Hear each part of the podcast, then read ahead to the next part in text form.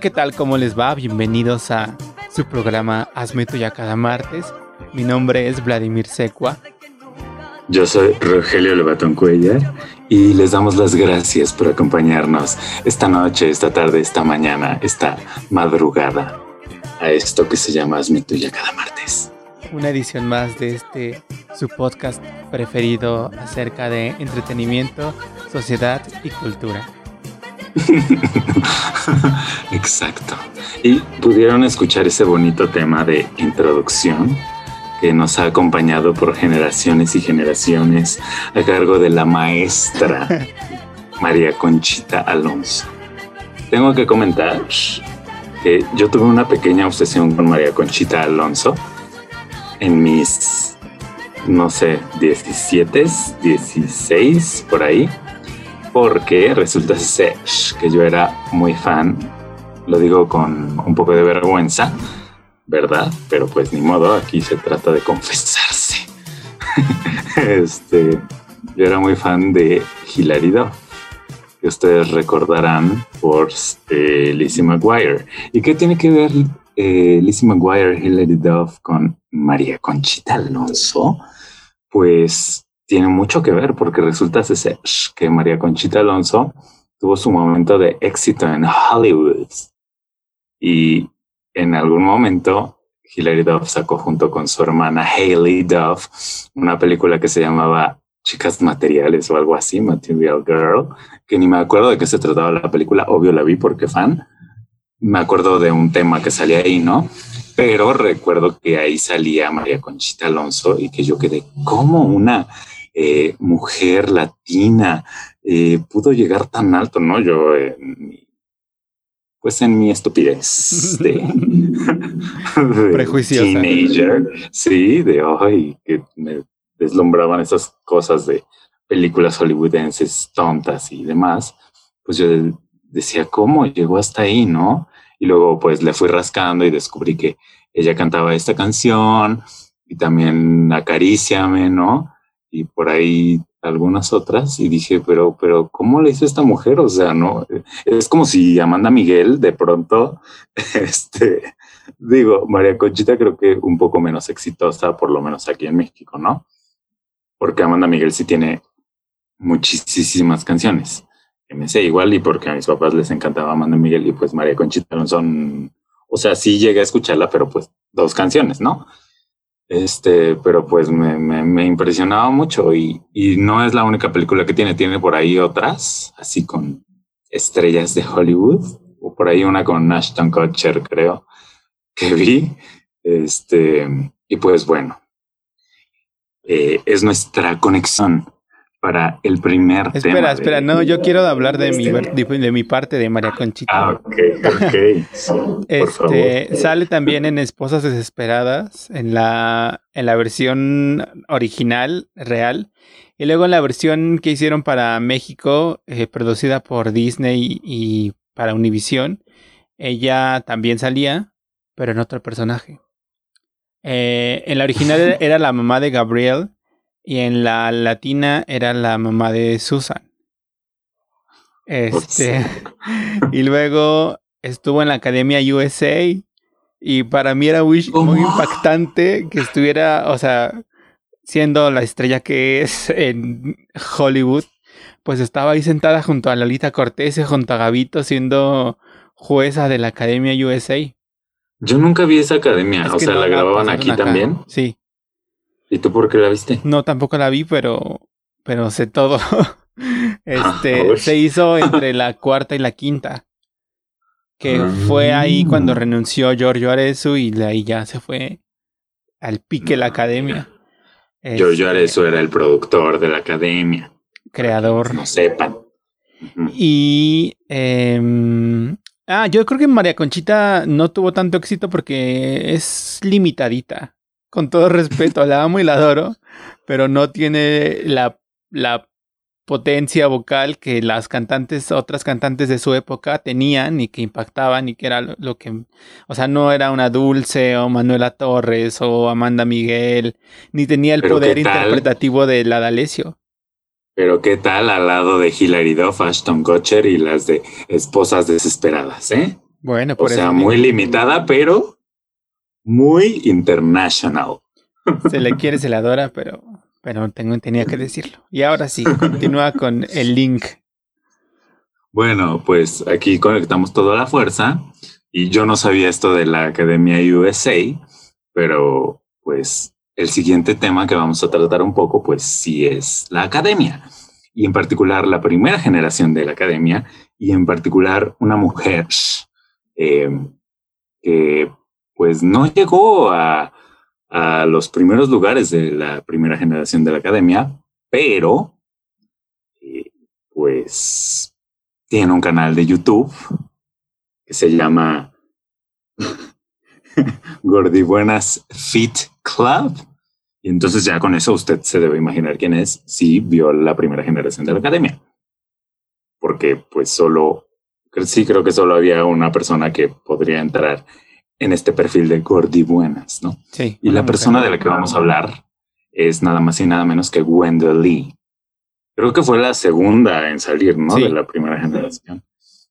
¿Y, ¿Y por qué vamos a hablar de ella? Pues porque hace un, pocas semanas subió un video a su canal de YouTube que les digo que es este de Gordy Buenas Fit Club, en el que confiesa cuánto dinero ganó gracias a la primera generación de la academia, a ser parte de la primera generación de la academia y en qué se lo gastó. Y entonces nos cuenta en este video que por la gira de la academia de la primera generación ganó alrededor de 800 mil pesos porque le pagaban 10 mil pesos por concierto. Imagínense ustedes cuánto le pagaban a Miriam Montemayor, que fue el primer lugar, que además pues se ganó un- por ahí un millón o algo así, ¿no? Sí, No me acuerdo cuánto millón. fue en ese momento.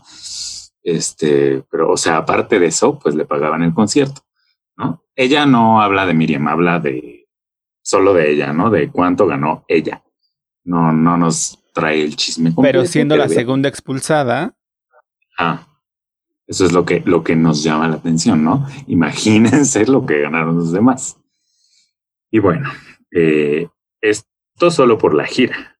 O sea, se embolsó 800 mil pesos solo por la gira, pero luego nos cuenta que por salir, aparecer en programas, supongo que de Azteca, o no sé si en alguna otra televisora la hayan invitado a aparecer, en ese momento después de la academia que fue todo un boom, un suceso y demás, pues que el de ANDA, de la Asociación Nacional de Actores, también le llegó un dinerito. Y pues no fue poquito, fueron como 350 mil pesos. Y aparte le regalaron un coche, o sea, solo por pertenecer a la primera generación, ¿no? Y aparte que le dieron 20 mil pesos en vales de despensa de gigante. Sí, o sea, no está nada mal. Yo, yo sí extraño eso de trabajar en el gobierno, mis vales de despensa. y gigante. Ya no también. gastaba yo en el súper, en la leche, ya no gastaba. este, y luego dice por ahí que también 50 mil pesos de Banco Vital. O sea, ay, qué viejo me sentí en reconocer esas cosas, gigante y vital, que ya pasaron a mejor vida. Eh, pero bueno, en total, pues es más de un millón de pesos. ¿Y en qué se los gastó? Se preguntará usted. Pues ahí confiesa que se los comió. Así dice ella. y ya luego aclara que obvio, no solamente eso, pero pues que sí se daba sus, sus lujos, ¿no? Así su restaurante caro y todo. Y dice que luego dice que también en viajar. Y, y pues uno se imagina, ay, pues se fue a Egipto, se fue a China, ¿no? y no sale con que se fue a Mazatlán. Pero voló a su mamá. Ah, sí, pero en avión. Y además, un millón y, me- un millón y medio, no, casi un millón y medio de el 2002. Que vea tú a saber cuánto representa en dinero de ahora. Sí, no, yo creo bastante más, ¿no? El dólar todavía estaba como en 10 pesos. No, en- no sé, en siete o algo así. Ay, Dios. Qué tiempos aquellos tan fantásticos. Ya sé. Y bueno, o sea, el chiste de esto es que yo quería decir que Wendolí en este video me cayó muy bien. Yo no la recordaba tanto, pero eso de que sale con que se los comió me dio mucha risa. Igual lo del viaje de Mazatlán. Y, y bueno, también dice que pues tenía 20 años y que no, no sabía manejar esto. Y luego ya recomienda así que te consigas un coach de finanzas o no sé cómo le diga. Eso no es lo que nos interesa a nosotros. A nosotros nos interesaba más el chisme. Y, y bueno, todos los de la primera generación deberían aclararnos cuánto ganaron en total. Nada más por chisme. Y ya luego, justo, ah, no he conectado con María Conchita Alonso, disculpen ustedes. Pero es que después de ver este video, pues dije, ay, pues qué más subirá la Wendolí a su canal, ¿no?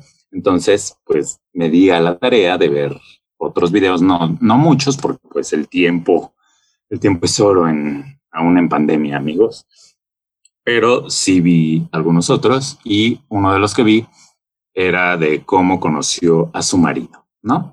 Y ahí nos relata un poco, la verdad no presté demasiada atención porque a mí qué, pero eh, sí, me fijé que dijo que iba llegando a una fiesta que ya no quería ir, no me acuerdo por qué, no sé qué, y ya de pronto llega y dice, la fiesta era de María Conchita Alonso. Y yo, wow, oh my God, con las celebridades, ¿no? Porque en mi cabeza María Conchita Alonso es una celebridad, que sí lo es, pero, pero yo la inflé mucho por esto que ya les conté. y, y pues por eso abrimos con esa canción, amigos.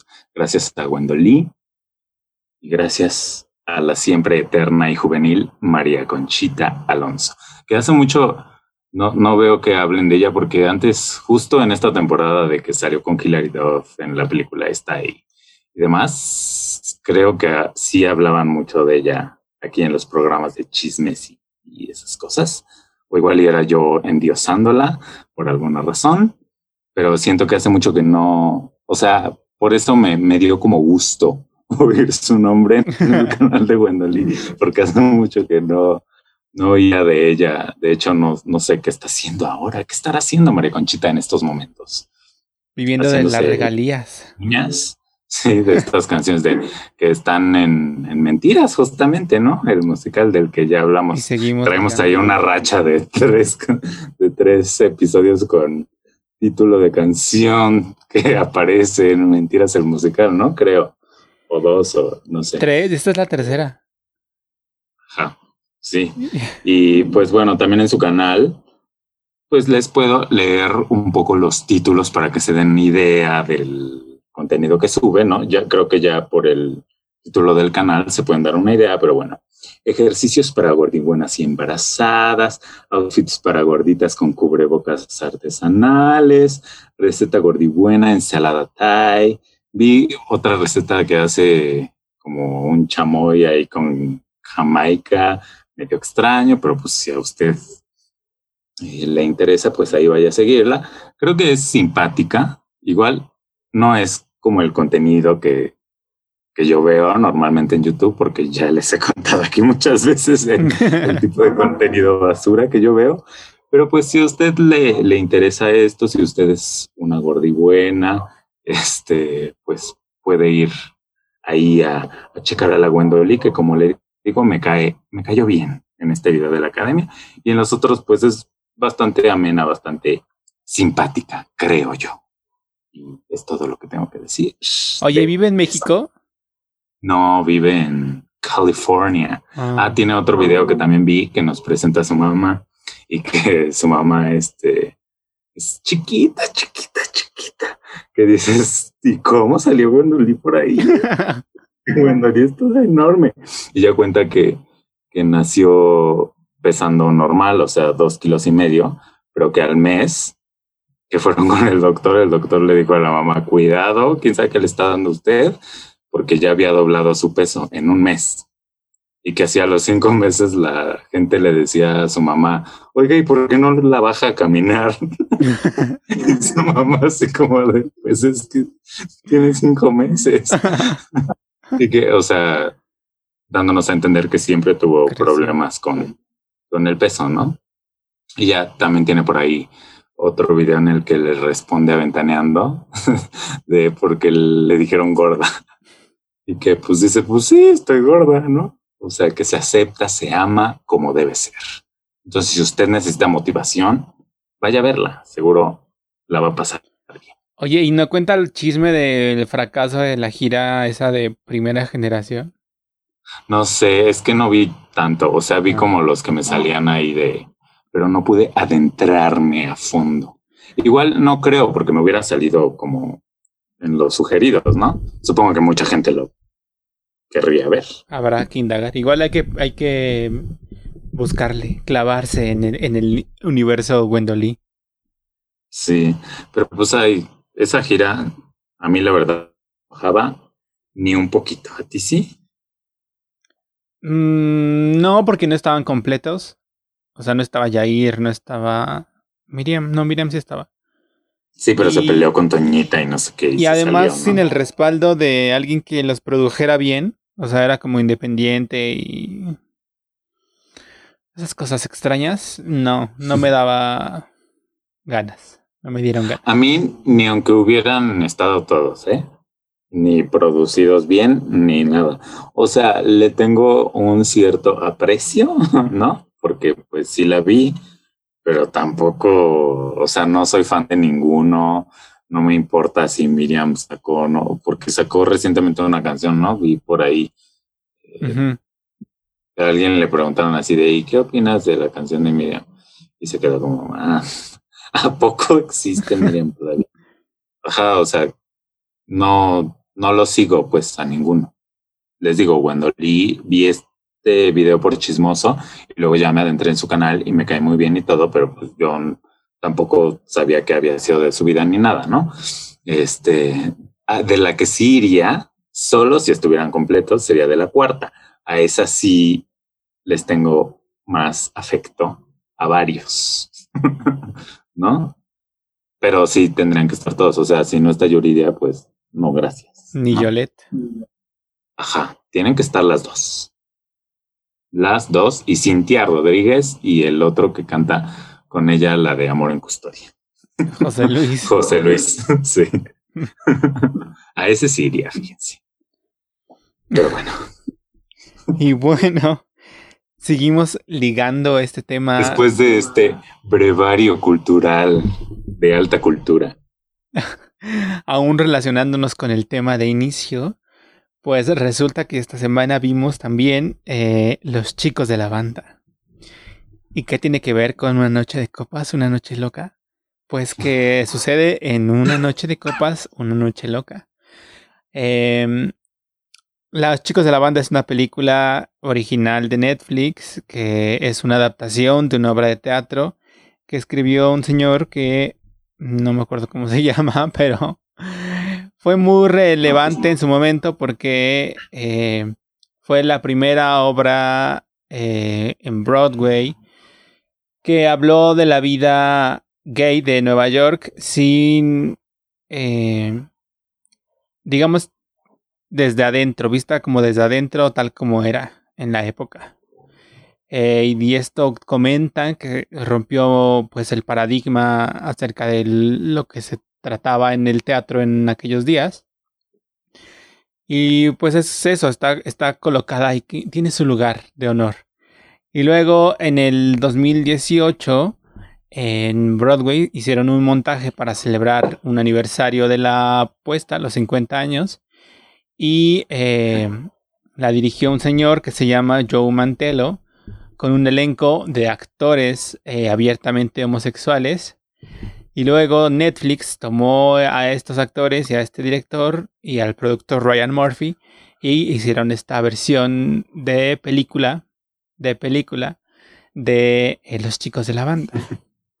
Y bueno, Los chicos de la banda trata sobre la vida y obra de un hombre que no recuerdo cómo se llama, pero bueno, es un grupo de amigos que organizan, que van a celebrar el cumpleaños de uno, eh, de uno de ese grupo, e inesperadamente llega un hombre de visita que es amigo del el anfitrión, eh, y resulta que el hombre pues se encuentra con expresiones con las que no está acostumbrado, con las que no tiene contacto, se saca... Que son del diablo. Sí, exacto. Se saca de... se sale de su juicio y ataca a uno de los invitados, a uno de los presentes. Y luego, pues a esto le revienta la eh, bilis al anfitrión y entonces lo confronta. Y organiza un juego para intentar sacar la información de su pasado. Y ya. ¿Qué te pareció, Roger? Básicamente. Y, no digo el final porque. ¿Por qué yo? pues sí, para que si a usted le interesara, ver. Pues mira, como que todo iba bien, yo estaba entretenido y demás, hasta que justo llega el, el cumpleañero, ¿no? Y todo para mí se volvió como, ¿eh? O sea, como que dejé de entenderle, me costó trabajo seguirle, porque igual esto que comentas del juego que organiza el anfitrión, pues me pareció muy inverosímil. O sea, no, no sé si por millennial, no sé por qué, pero me pareció muy inverosímil y a partir de ese punto me empezó a aburrir, aburrir, aburrir y yo ya no pude y la terminé de ver más por, ¿cómo dice oración? Por rigor. Por rigor periodístico. por... mi periodista soy, pero por, ajá, por ver si levantaba o algo, o, por qué esta obra es tan importante, ¿sabes? No, digo, esta no es una obra, esta es una película, pero no, no logré conectar nunca. Uso mucho la palabra conectar, perdónenme, es lo que conozco en mi vocabulario limitado, pero no conecté con ella. Este, y, y pues eso, lo del juego muy inverosímil para mí, las actuaciones también las sentía muy exageradas. Pues eso, muy teatrales, yo creo. Pero pues esto no es teatro, entonces no, me gustó. Y no, no me llamó ni siquiera la atención como para ir a verla al teatro. Fue como, ah, pues qué bueno que sea tan importante. Felicidades, ¿no? Supongo que soy un inculto, lo que quieran, pero no, pues eso, no, no sentí como, como que ni que sea relevante, ni que trate un tema, no, igual y es apela a la nostalgia, no sé, igual y les digo por millennial, quizá yo no pude conectar con ella, quizá gente eh, más de mayor edad o más culta, sabia que yo, sí pueda eh, encontrarle algo, pero yo, para mí fue pues X, ¿no? O sea, no es como Filadelfia, esta película con Tom Hanks o, o de hecho esta que hicieron igual ellos. Eh, y por ellos me refiero al, al de Big Bang Theory, a Matt Boomer. Ajá, un corazón normal, que sí, esa película sí me gustó, igual no me encantó, pero sí entiendo, me gustó y, y puedo entender porque la relevancia, pero de esta de verdad no, o sea, me sentí como, ah, pues, chida su película, pero no, no, y les digo, eh, el tema del juego fue, es como muy raro y se ponían como muy intensos todos y muy en teatro y mucho drama por un juego bastante tonto, ¿no? Me, acordé de la película esta que tiene 80 versiones en Netflix. No me acuerdo cómo se llama, que todos dejan su celular en la mesa. Esa. me acordé de esa cosa y, y, ya yo solo la estaba, me estaba acordando de esa cosa y comparándola ahí como ay, pues ahora sería más como perfectos desconocidos, pero pues la esa película también es un horror. Y, yo también diciéndole es un horror. No, digo, a diferente nivel, estos sí son actores, ¿no? Pero, pero pues no, lo siento. Perdónenme, soy un inculto, soy una basura, pero no, no, no me gustó, la verdad. Y no, no la recomendaría, a menos que justo usted, no sé, haya visto la obra en Broadway o sepa de la relevancia histórica de esta obra de teatro, que, pues sí, como lo explicó Vladimir, sí lo tiene y muy meritorio y lo que sea, pero para mí mexicano y de los tiempos hipermodernos, pues no, no, no, no resultó tan relevante ni tan necesaria ni tan nada. Es todo lo que tengo que decir. Gracias. ¿Y a ti qué tal te fue? Eh, a ver, ¿por dónde comienzo? Yo también tuve esta sensación de que el autor como que quiso decir, quiero hacer una obra que dé este mensaje. Y el mensaje es como que la comunidad debemos todos querernos y apoyarnos y tal, porque ya el mundo nos odia. Y a partir de, que él eligió como un tema a tratar, construyó todo lo demás. Eh, entonces sí, se siente muy impuesta esta cosa del juego. A mí me entretuvo el principio bastante también, me pareció muy amena. Eh, pero justo cuando empieza esta parte se siente el cambio totalmente forzado e innecesario. Eh, siento también mucho esto que es una adaptación de una, de una obra de teatro porque todo el tiempo están hablando. Eh, y luego me acordé que es una obra de teatro, entonces.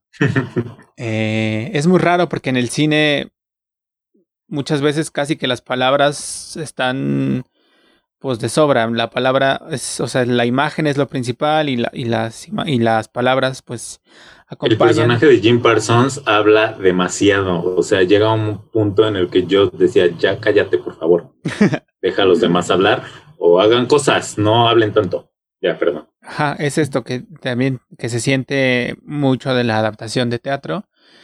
Em, pues eso, también no entiendo por qué lo mismo que tú dijiste, es tan importante si no plantea como un statement político como otras, como no sé, Mil, que me acuerdo, o otras que tienen más relevancia que esta historia. Recuerdo que había algún, comentario, alguna vez escuché de que eh, esta obra y sus adaptaciones, porque además ha tenido una adaptación o dos adaptaciones anteriores a, a película, eh, promovía los estereotipos y que ya era dañina y no sé qué. Eh, a mí no me pareció, pues más me pareció totalmente irrelevante. Eh, plana, ni uno ni el otro, nada. Y sí, me cae muy bien Matt Boomer y su personaje también es el que mejor la lleva.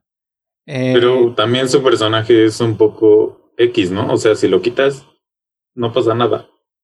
Sí. Bueno, te quitas a cualquiera. Y eso, que, que, además se siente vieja. O sea, se siente que está ahí. Eh, pues. Que tal vez respondía al momento en el que se escribió, pero ahora ya no le encuentro mucha utilidad. Sí, no. Eh, ¿Qué más? Pues eso. Ah, lo, lo, que sí está, lo que sí me gustó es que todo el elenco que, eh, que interpreta a los chicos de la banda es abiertamente homosexual. No hay este asunto de apropiación cultural o como se llame, de, de, de que Brad Pitt haga este al personaje de Sheldon o como fuera, ¿no? Que en algún tiempo pudo haber sucedido así, y ahora está bien, eh, pues esta cosa, a pesar de que sea actuación, pero hay como una identificación en cuanto a una postura, digamos. Eso es algo que aplaudo. Pero, pues, este, si la ven acelerada, puede que les no les sea Ay, tan tu pesado. tip. Tu tip maldito. O eh, vean la primera parte y ya, este, si no tienen nada que Los hacer, demás sáltenselo. las demás salten. Sí. Ah, ¿sabes qué? Sí. Es que por qué la vi o por qué me gustó? Porque ah, salen dos del elenco de Desperate Housewives, que es una serie que me gusta mucho. El stripper y el que está casado. Eh, entonces Ah. les tengo cariño, un aprecio. Yo a ellos justo no los conocía. Conocía más a, bueno, a Jim Parsons, a Matt Boomer y a otro, el, el que tiene su pareja de muchos años, el joven, de muchos años, tiene tres años. El joven sale en la serie Girls, pero no me acuerdo cómo se llama, una disculpa. Mm, Este, pero bueno, él, a ellos tres nada más los reconocí, a los otros no tengo idea quiénes son, pero ya nos aclaró aquí Vladimir que dos salen en la serie Desperate Housewives. Y pues eso, véala si usted tiene un cariño por esta obra, que apela, creo yo que esa es la gran cosa, que apela a la nostalgia, o si no, no, no entiendo la necesidad. Habría que preguntarle a Horacio Villalobos, que la montó aquí en México junto con Pilar Bolívar y un gran elenco. Pilar dirige, ¿no? Este, y pues ya de entrada a mí no se me antojaba, ¿no? Ahora menos. sí, a mí tampoco. Por dos. por dos. Y bueno, Ah, hablando de, lo LGBT. de lo LGBT, que sigue Vladimir. Pues resulta que la semana pasada, en un festival de los tantos que hay en línea de cine, que ahora se streamean las películas porque pues no se puede ir al cine. Bueno, sí se puede, pero, Ya se puede, ¿no? Que creo que ya los van a volver a cerrar, pero bueno, pero hay gente que preferimos quedarnos todavía guardados. sí. Vimos un cortometraje eh, estelarizado por ni más ni menos, ni menos ni más que nuestro amigo personal que está aquí a mis espaldas. Ay, no, eso está bueno. Al otro lado. Ahí está. Eh, José Meléndez. José Meléndez. Sí, José, José, José, José. Aún no sabemos, no nos ha aclarado nunca ¿Cómo se pronuncia? cómo se pronuncia su bonito nombre. Si se llama así, si es un nombre artístico, si es eh, dos palabras, dos letras del nombre de su papá y dos del nombre de su mamá, o nunca nos lo ha aclarado y eso me tiene molesto. O son las siglas de algo. Ajá. De sus marcas favoritas. pues no sé, luego la gente es muy excéntrica y más los artistas reconocidos, ¿no? Exacto. Pero es, muy- es muy original. Nadie se llama igual. Ay, se llama igual. Este, entonces, este corto se llama Encuentro. Está, déjenme decirles, escrito y dirigido por Iván Lowenberg. Y este corto cuenta la historia de dos viejitas. A ver, sí. Cuenta la historia de dos viejitas que comparten casa. Lo tengo que leer porque lo vimos la semana pasada ya no lo tengo fresco. Ya, ya no está tan fresco, sí. Pero eh, una viejita mayor que tose mucho y otra no tan mayor. y paralelamente vemos la dinámica familiar de una familia que está conformada por abuelito, mamá e hijo. Eh, la mamá sospecha cosas, que esa ceja, que le van a cerrar el metro a tu amigo. Y luego, más adelante, las historias se cruzan.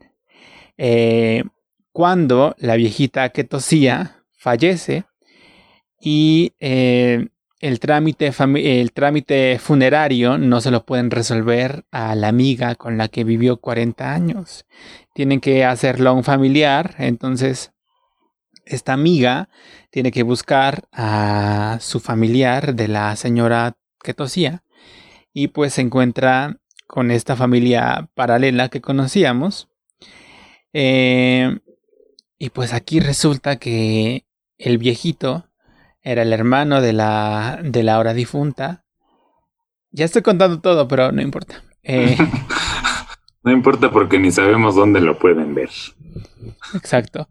El viejito eh, dice que no, que la hermana está muerta desde hace muchos años y que ya él, él, no tenía familia. Entonces, luego eh, la mamá, o sea, que es la hija del viejito, eh, pues busca sacar el provecho, ¿no? Ahí ve un canal de oportunidad y le dice que con mucho gusto ayuda a la amiguita a resolver el trámite, pero pues deberían sentarse a revisar qué papeles dejó la, la señora que tosía, porque pues ella mantiene un hogar, mantiene al papá y al hijo, ella sola, sin ningún apoyo de nadie, ni del gobierno.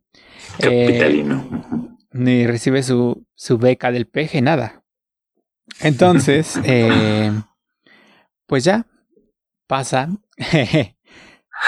algo porque no lo vemos, es, es, un cortometraje, entonces no vemos muchas cosas. Y pues resulta que al, fin, al final que ya se resolvió el asunto funerario, al velorio de la señora que tosía, solamente llega este joven, que es José. Oh, José. Eh, sí. Y pues ya ahí termina, concluye esa historia. Eh, y ya, ¿qué te pareció? Me pareció lindo. Al principio me costó un poco, porque justo esto que dices de que se cruzaban las historias, como que yo no lo había entendido, como que yo entendía que vivían todos juntos. Mm. Pero yo soy muy estúpido, ya se los he dicho aquí, se los digo creo que siempre. Entonces, igual y fue mi culpa. Y ya después me quedó claro que no vivían juntos, ¿no? Este, y ya el final me pareció muy tierno, muy... Eso me... como que me estrujó el corazón. A diferencia del otro, uh -huh. ¿no? De, de, lo que hablamos anteriormente, los chicos de la banda, que no, que más bien mi cara era como de, ¿eh? Y eso que dura dos horas. Este, este que no me acuerdo cuánto dura, sí lo logró. Levemente, tampoco voy a decir, ay, lloré, Dios mío, pero sí lo logró.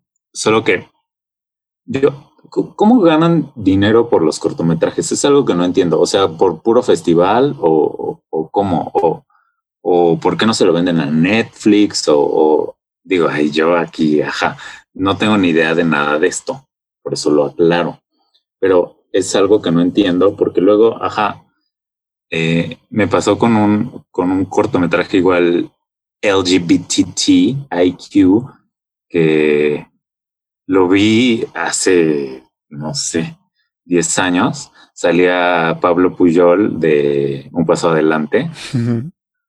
Este. También estuvo en Mentiras el musical, cabe decir. ¿Qué? Sí. ¿Qué momento? Hace como cinco años. Oh my god, es que yo creo fue justo cuando dije mentiras guacala. Mm. Pero bueno, ay, concéntrate en qué estaba. Ah, un cortometraje y me acuerdo que lo vi, me encantó, lo amé y de pronto le perdí la pista y ya nunca lo pude volver a encontrar. Hasta hace como un año que ya lo volví a ver. Pero e, eso pasa mucho con los cortometrajes, que uno no sabe ni dónde buscarlos ni cómo hacerle para verlos. Entonces, que alguien nos aclare, por favor, por favor, dónde se puede ver este cortometraje, porque nosotros lo vimos, como decía Vladimir, en un festival especial en Film in Latino, ¿no? Estaba gratis en ese momento. No sé si puedas pagar una cuota y verlo ahí mismo o no se puede hacer. Por favor, alguien aclárenos. Y ya, muchas gracias. Me pareció lindo el corto. Sí, eh, a mí también y eh, justo me hizo pensar este tema de la visibilización acerca de las lesbianas, porque como que ya la sociedad dijo, sí, los hombres homosexuales, bienvenidos, todo mundo. Sí. Eh, somos abiertos, pero de las mujeres homosexuales no hay esta visibilización y justo pasa esto de cuántas personas no conocemos de que hay la, la mejor amiga, de que son mejores amigas, de que la roomie, no sé qué. Y pues resulta que ahí hay algo detrás. Sí. Este, y nada, eh, creo, que es muy necesaria esta visi- visibilización, así que amigas lesbianas, por favor, salgan a la calle y tómense de la mano y bésense en el metro. Y esto porque necesitamos, la sociedad necesita que todas las expresiones del amor y del género y de los gustos sean vistas, porque, pues, para que sean eh, normalizadas. Es horrible, pero, pero sí, o sea, como lo que es eh, que los heterosexuales y tal se exhiben y se besuquean en el metro y todos lados, pues también la gente necesita ver las otras, el otro, las otras posibilidades que hay en todo el abanico.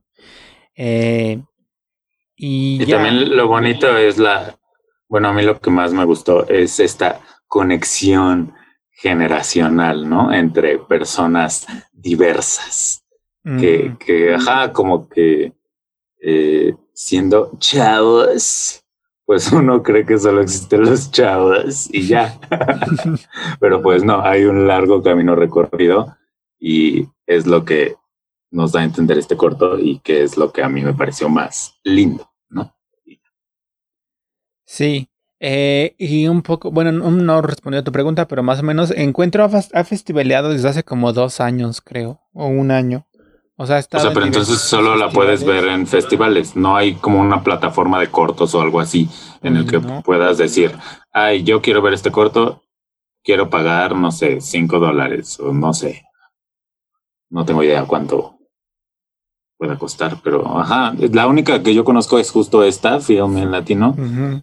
Pero son gratis, ¿no? ¿O hay alguna forma de pagar ahí? Es que no, estoy muy perdido respecto al cine, eh, pues, así, ¿cómo se llama ese tipo de cine? Independiente. Cine, ajá, cine independiente, perdón. Indie.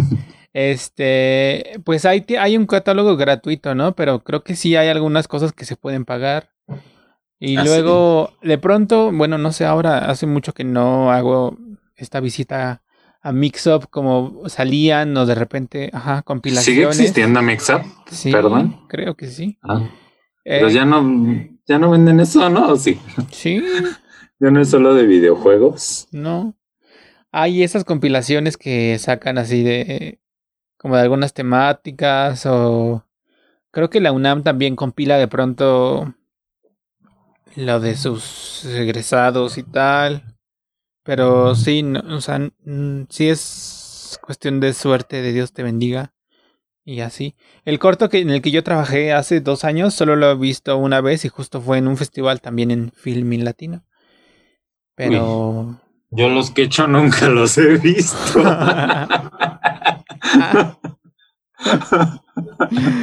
pues Imagínense. complicado. Ah, no, sí vi uno, pero así de que lo mandaron por WhatsApp. Ah, lo vi. Ay, sí. Pero no, amigos. Invéntense algo. Así yo de White Chicken. Invéntense algo, una plataforma así bien padre, tipo YouTube, ya sabes, en la que pongas anuncios o, o, o súbanlo a YouTube, ya está ahí. y ya lo suben, monetizan y pues ya ganan su dinero, sus tres pesos. Pero bueno, no, pues no sé, amigos, no sé qué podrían. En, hacer, en pero Vimeo, ah, de pronto como que ahí lo suben porque es como más privada y así. Pero de pronto si Es buscas indie. algo corto y tal, te encuentras. O buscas a un director o a un actor o tal, encuentras ahí cosas. Yo he encontrado muchas cosas en Vimeo. pues ojalá que. José, José, José nos, nos diga, nos ilumine de dónde puede ver la gente este corto. Y ya si nos dice, pues no lo pueden ver, pues les decimos, o si nos dice, miren, en aquí lo pueden eh, ver pagando tres dólares o no sé, pues ya nosotros les haremos saber. Shortflix, sí. Así es. Y luego Y bueno, pasaremos, el tema escabroso de la semana, porque ya es pues es nada más y nada menos que Bly House. ¿Cómo se llama? La maldición de La Bly, maldición. Bly House, no sé cómo se diga. Bly- La maldición de Bly House. Bly. No es Bly House. Ay, pero yo, yo diciéndole Maynard, Blake Maynard. Sí. Ya, sí, perdónenme. Ya les dije que estoy muy tonto y más hoy porque me desperté muy temprano y ando de aquí para allá. Muy mal, ya sé, pero pues Este, esta serie, por lo que entiendo, es no es una continuación, pero por así decirlo, es de la misma, el mismo mm, universo tenebroso, macabro de Maldición de Hill House, que es así es House, ¿no? Y bueno, esta serie no la pude ver completa, pero más o menos va de lo siguiente. Es una, bueno, para empezar, es como una historia dentro de una historia, ¿no? Porque empieza como que en una fiesta y una señora dice, les voy a contar algo. Y pues ahí les empieza a contar, ¿no? De esta embrujada mansión. Bly, Bly, Bly Manor. Este, y pues trata básicamente de una americana, una gringa que va al Reino Unido, no me acuerdo por qué, perdónenme, ya saben que yo hago aquí reseñas horribles y no debería hacerla. Porque mi estructura mental no es muy buena. Eh, las drogas destruyen, amigos.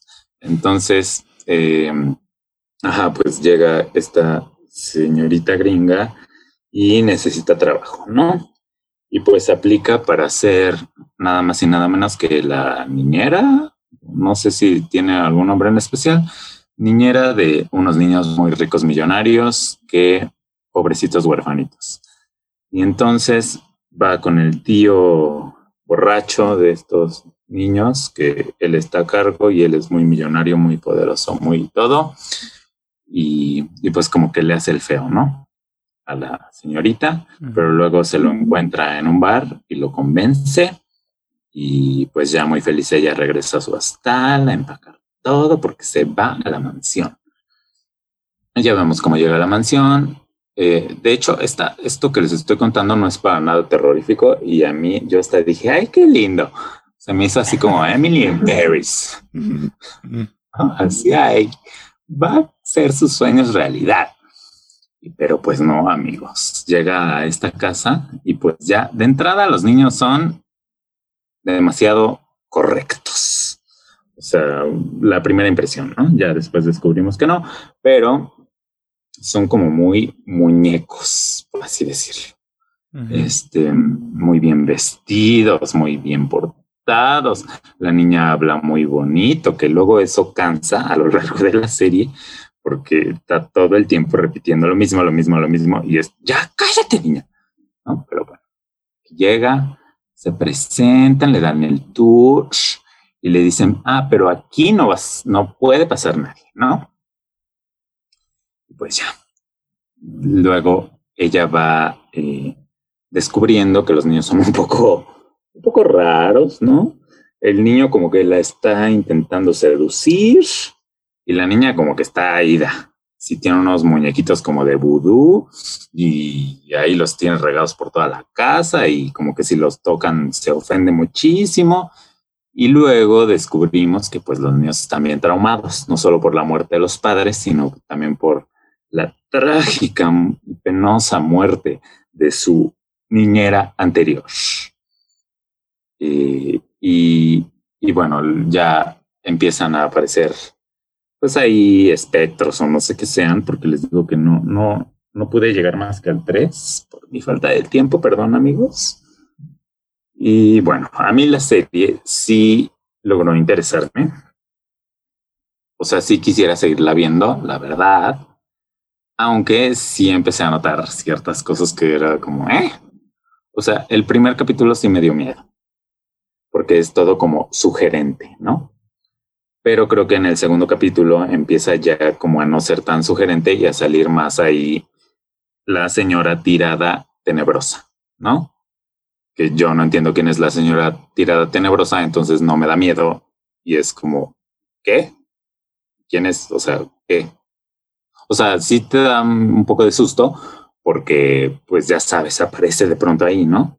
O sea, por, no sé cómo se diga, por el efecto, por la cámara, pues no por lo que está sucediendo como creo que en el primer capítulo sí me pasó a mí por lo menos, que es como de va de esto que les decía, medio rosa, así de, ay, llega a Londres y, y consigue trabajo y no sé qué, llega a la casa hermosa, mansión, a, oh, niños raros, oh, no sé qué, ¿no? Entonces, como que me fue subiendo el temor en ese primer capítulo, pero luego en el segundo ya empieza a pasar esto de la señora tirada rara que no tengo idea de dónde viene ni nada que por lo tanto pues no me da miedo porque no sé quién es, no, no sé, no, no tengo contexto todavía como para saber quién es.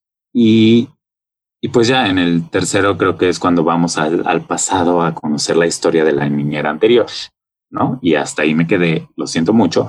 Quizá Vladimir pueda ahondar un poco más en, en lo que se refiere a la reseña. Eh, ¿Hasta cuál viste? todo, Primero. hasta el 9. ¿Qué? Este. Bueno, a entonces, ver. No, pues eso, o sea, es una casa misteriosa y luego durante a lo largo de toda la serie se va resolviendo qué es lo que pasa, porque justo a mí también el primer capítulo me gustó mucho, o sea, es un muy buen gancho, pero en el segundo me la pasé muy mal porque no entendía, hay como unos saltos raros que, que los niños tienen y, a lo largo de los capítulos vemos como que, que entre cosas que suceden y luego como que hay los niños hacen cosas dormidos y no se dan cuenta y hay saltos de pronto se mezclan con recuerdos y sueños y pero como va avanzando la serie vamos entendiendo qué es lo que sucede en la mente de todos y vamos descubriendo además cómo se entretejen las relaciones de todos porque la niñera a pesar de ser nueva y de que no tenía relación anterior con pues con este lazo que tiene la casa maldita también traía una historia arrastrando de terror. Em, ¿Qué más? Bueno, pues eso, que me, me parece que es bastante irregular. Eh, tiene muchos momentos que son innecesarios porque no pasa nada. Eh, la serie, o sea, como que, claro, como no tenemos el contexto de qué es lo que pasa, no, no sabemos eh, por qué se repiten algunas cosas y por qué eh, empiezan a pasar ciertas cosas, pues es aburrido y es irrelevante también. Ya que al final se resuelve todo, pues ya entiendes y dices, ah, ahora entiendo. Pero, eh, pero pues, uno que va a saber. Yo estuve a punto de ab- abortar la misión, pero por rigor me, me, me mantuve y al final sí me, o sea, sí me, me atrapó porque además se mezclan temas de la muerte y de los pensamientos que hay del- en- como que tienen los muertos. Bueno, yo eso es que yo me llevé a mi cabeza a pensar, ¿no? O sea, por lo que pasaba en la serie, eh, qué sienten cuando se muere la gente y cosas así. Eh, y al final, bueno, se va desvelando y se desvela la historia de por qué empezó esa maldición. eh, en capítulos muy largos, que llenos de paja igual. El último capítulo es súper innecesario, así que cuando se haya resuelto pueden dejar de verlo. O sea, como a los 10 Ok. minutos del primer, del último capítulo ya pueden dejar de verla. Em, ¿Y qué más? Ah, em, también esto que dices de los niños que son muy correctos. A mí, que esto sucede en el primero o segundo capítulo, eh, ver esta historia que ya hemos visto muchas veces, esta premisa de, hola, soy un niño que vive en una casa embrujada y veo gente muerta, tengo contactos, me pasan cosas raras. Ya estoy... me- no toques a mis muñecas. Ajá, porque todos los niños todo el tiempo traen esta actitud eh, como flat, no sé.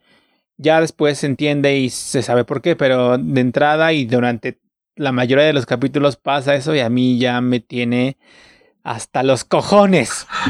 Este, y también la otra que es, eh, pues, es como el ama de llaves, también tiene como esta actitud de, ah, soy misteriosa, algo me pasa. No No como nunca. dormir. Exacto, no como eso nunca se resuelve. ¿Por qué no comen? Ah, Ah. ya sé por qué. Ah, sí se resuelve. hacer, Sí. Me ibas a dejar Una conjetura. consternado. Yo no como nunca en casas ajenas, disculpen. Solo en la de Vladimir. Pero. Pero nunca como. no Porque ajeno. soy misterioso. Ya no es ajeno. este. y. Ay, espera, ¿no has visto esos TikToks de gente? Perdón, perdón que voy a salir del tema, de- pero es que hay unos TikToks que he visto últimamente de gente que justo dice así, portan su, se ponen su carpetita de esta de para, para estudiar, ¿no? O sea, de, de escuela, pues, de universitario. Y entonces ponen ahí en, en la descripción del TikTok, o no en la descripción, sino en el mismo video, que ves que se puede escribir, ponen yo siendo muy aesthetic en la prepa, llevando mi carpeta en la mano, escuchando a Lana del Rey y sintiéndome único y diferente, ¿no? Así se me hace la ama de llaves esta. O sea, como que siempre, así como soy tan hermosa y, y tan misteriosa y tan etérea, ¿no? Me recordó mucho esos TikToks y lo tenía que decir. Y esos TikToks son muy divertidos. Gracias. Ah, y ya me perdí. Pero. mm, eh, sí, eso. Ah, que. O sea, al, al final me. O sea, el balance, quiero decir, final es, es positivo. Em, yo no vi la maldición, la primera de Hill House, pero Yo leí sí la vi. comentarios que esta es un poco inferior a esa en cuanto a terror. Ah, sí. esto. Sí recuerdo que me dio miedo. La verdad, ay, es que ahora todo es desechable y vemos 1800 cosas en una semana. Pero, y no me acuerdo muy bien del argumento ni de la trama. Te digo, recuerdo que sí me dio miedo, pero también recuerdo que al final me quedé con cara de ¿qué? O sea, todo esto para esto. ¿Es en serio? Mm, Este, ajá, como que todo iba muy bien, pero al final a mí no me convenció, me resultó bastante tonto, de hecho. O como, como Deux ex máquina, ¿sabes? Así Mm. como de, ay, no sabemos cómo resolver esto, ya, fin. Gracias por participar.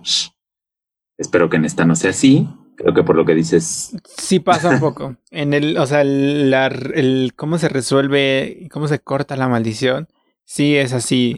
O sea, es, pasa en cinco segundos y de pronto ya, mágicamente, algo que duró mucho tiempo.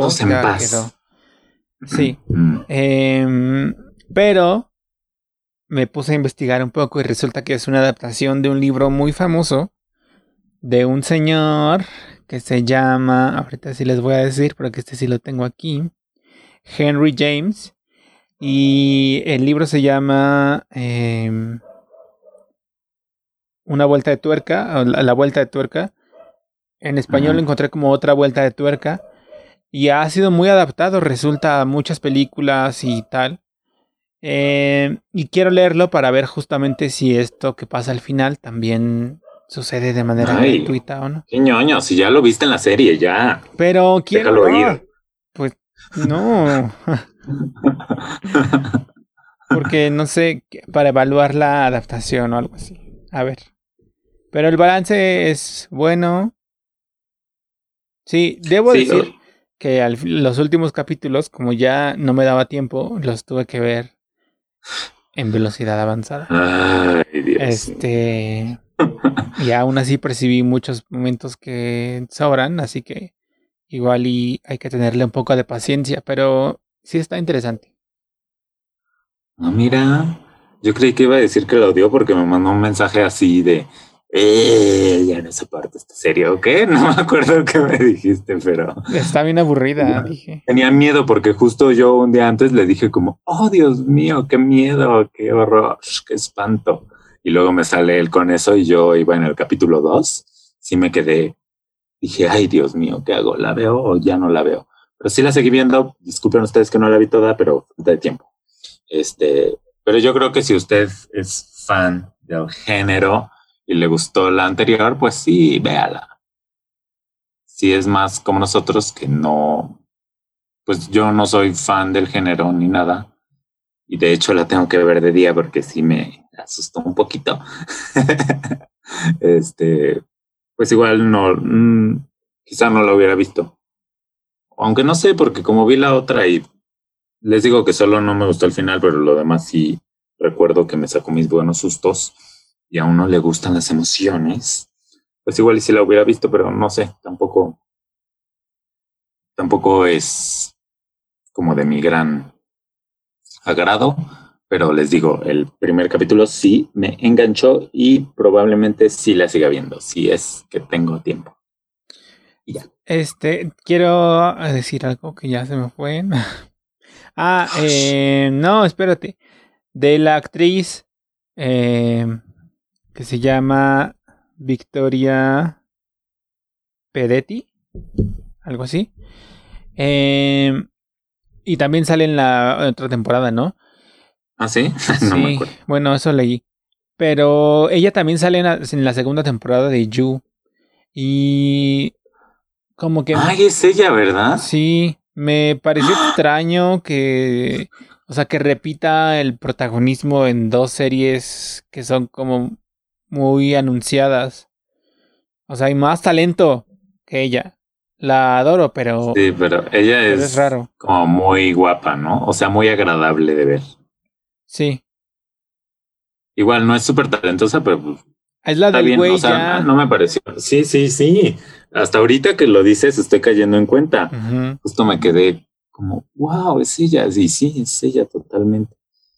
Ay, pues, ¿qué te puedo yo decir? Es un meme.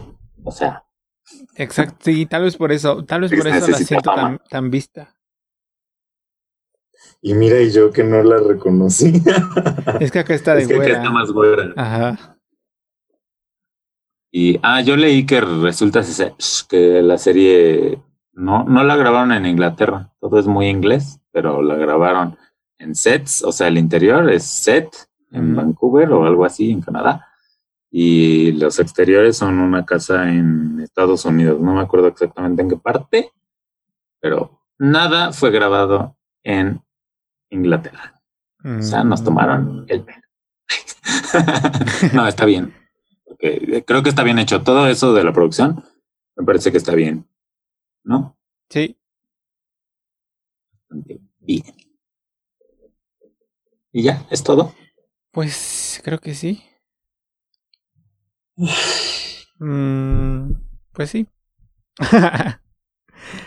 Perdónenos, nos estamos durmiendo el día de hoy. Tuvimos días muy agitados, muy pesados, muy pandémicos. Muchas gracias por acompañarnos una semana más aquí en la hora nacional. En este su programa, nuestro programa, el programa de todes, todes, todas, todes, todos. Ah, bueno, no, olvídalo. Nos veremos pronto para más diversión. Y sigan nuestras redes sociales, di las redes sociales. Ah, claro, sigan nuestras redes sociales que son arroba tuya cada martes en Twitter y hazme tuya cada martes en todas las demás. Menos TikTok, eso no tenemos, creo. No. Ah, pero ni nos podemos ver. Bueno, ahí vemos. Pero ya, nos vemos la próxima semana. Muchas gracias.